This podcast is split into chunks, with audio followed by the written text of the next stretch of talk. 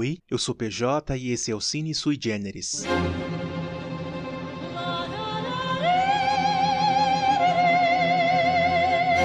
A gente está acostumado a falar do calibre artístico de estrelas do teatro brasileiro como Fernanda Montenegro, Bibi Ferreira, mas a gente tem muitas estrelas no mundo LGBT e é delas que a gente vai falar hoje. Senhoras e senhores, com vocês, a primeira geração de artistas travestis do Brasil, as Divinas Divas. Cansado de tanto amar, eu quis um dia criar na minha imaginação uma mulher diferente, de olhar e voz envolvente. Em 2004, para celebrar 70 anos da fundação do Teatro Rival, berço dos espetáculos artísticos da Cinelândia no Rio de Janeiro, foi organizado um show intitulado Divinas Divas.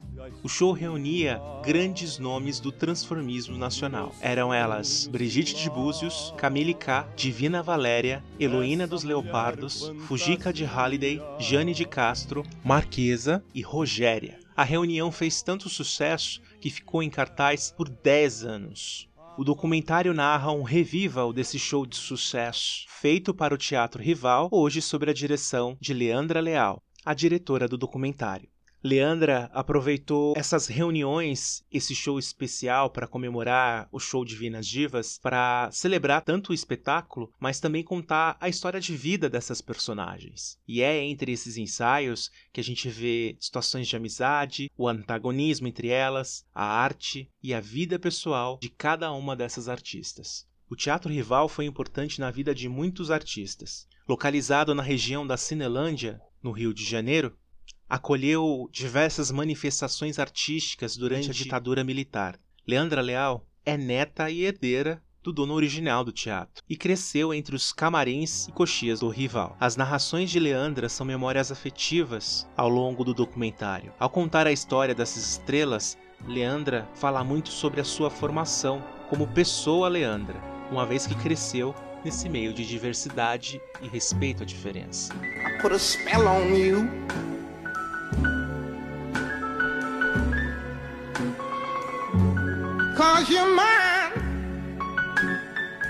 Mas mais do que mostrarem que foram prepulsoras do que hoje se resume aos shows de drag das boates gays, as divas contam como foi serem pioneiras durante os anos de chumbo da repressão política no país. Apresentam uma aula saudosista da arte brasileira como um todo. As divas homenageiam artistas da rádio, e do teatro de revista, pouco celebradas hoje em dia. É claro que cada época reflete o seu contexto.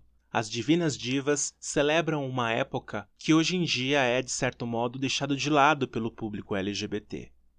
Resgatam cantoras como Edith Piaf, Marlene, Angela Maria, entre tantas outras. Se hoje nós temos shows de bate-cabelo que são ovacionados pelo público LGBT nas boates gays, no passado soltavam a própria voz para interpretar essas divas do passado. Mas acima de tudo, o que o documentário Divinas Divas nos traz é que não é apenas um show de transformismo, ou melhor, nenhum show de transformismo, seja no passado ou no presente, se encaixa com a palavra apenas. É um trabalho árduo artístico se tornar uma diva um trabalho que deveria ser valorizado, mas a gente sabe que em muitas vezes não é, sendo até menosprezado pelos próprios LGBTs.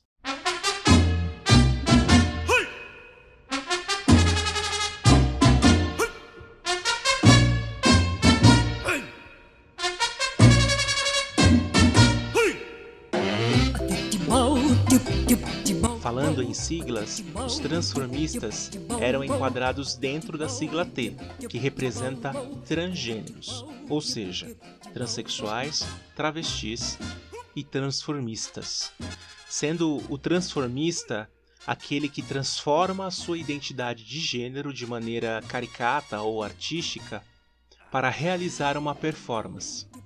Hoje esse termo transformista é equivalente ao que a gente conhece de drag queen.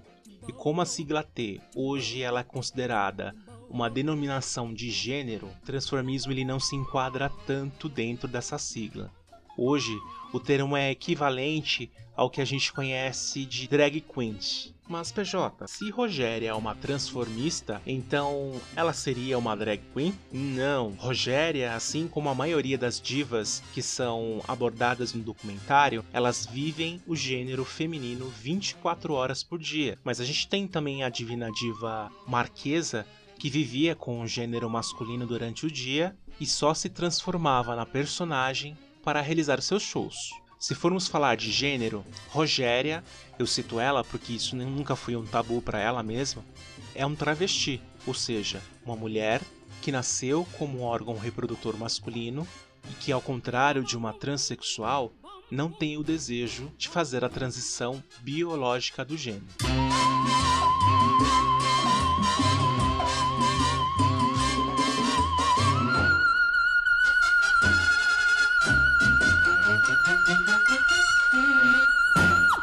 Das oito divinas divas que são apresentadas no filme, talvez a mais conhecida seja a Rogéria, a Astolfo Barroso Pinto, que é conhecida de novelas, séries, programas humorísticos e programas de entrevistas. A vivência das demais, elas estão mais concentradas no teatro. Camille K, por exemplo, chegou a trabalhar com Bibi Ferreira, com Miguel Falabella, mas cada uma delas foram importantes no meio em que se apresentaram ao grande público. Nós temos as esquetes humorísticas, enquanto Divina Valéria e Marquesa cantavam com a própria voz, Heloína dos Leopardos enchia casas noturnas na Cinelândia todas as noites. Segundo ela, quando ela assistiu um show de stripper masculino, em São Francisco, ela tinha absoluta certeza que o quadro ia fazer muito sucesso no Rio de Janeiro. E de fato foi. Foram 12 anos em que Heloína interagia com strippers masculinos no show que terminava com a nudez completa dos rapazes. J'habite seul avec maman dans un très vieil appartement rue Sarrazade.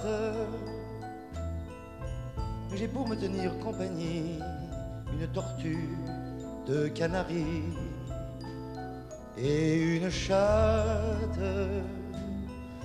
O documentário também explora a vida particular das divinas divas. Assim, gente, vou ser bem sincero, assistindo ao filme, pouco importa se essas grandes artistas elas são ou não LGBTs.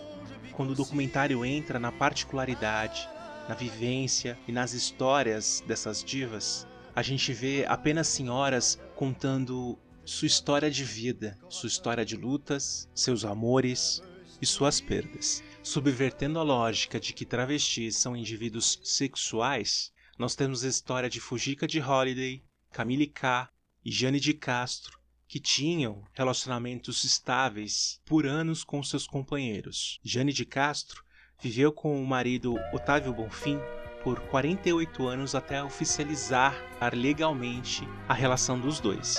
Jane e Otávio viveram juntos por 51 anos. Pouco depois da estreia do filme, o marido veio a falecer. Se voltar, não faça espanto.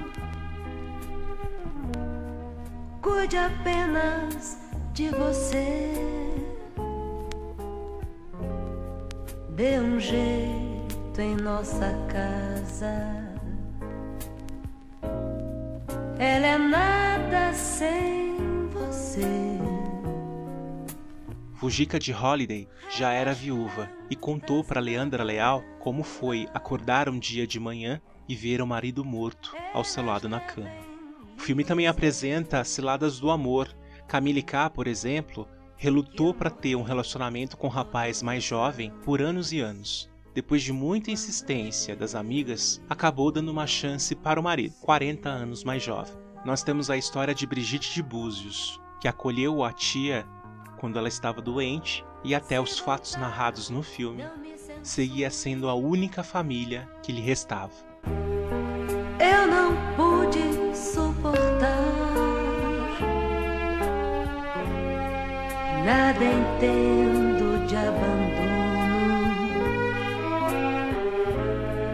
eu fugi pra lhe encontrar.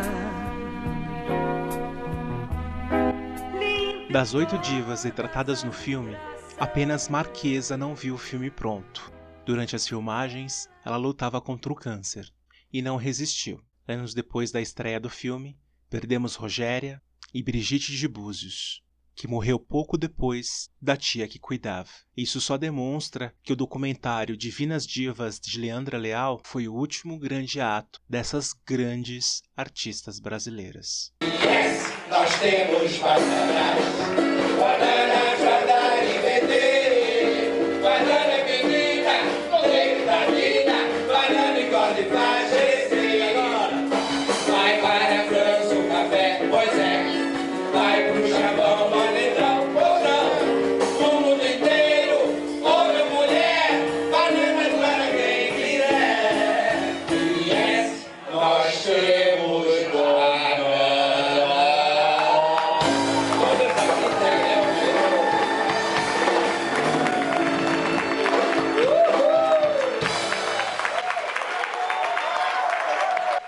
Esse podcast faz parte da campanha Além do Arco-Íris. Procure outros episódios através da hashtag Além do Arco-Íris nas suas redes sociais e ajude a Podosfera a ficar mais colorida.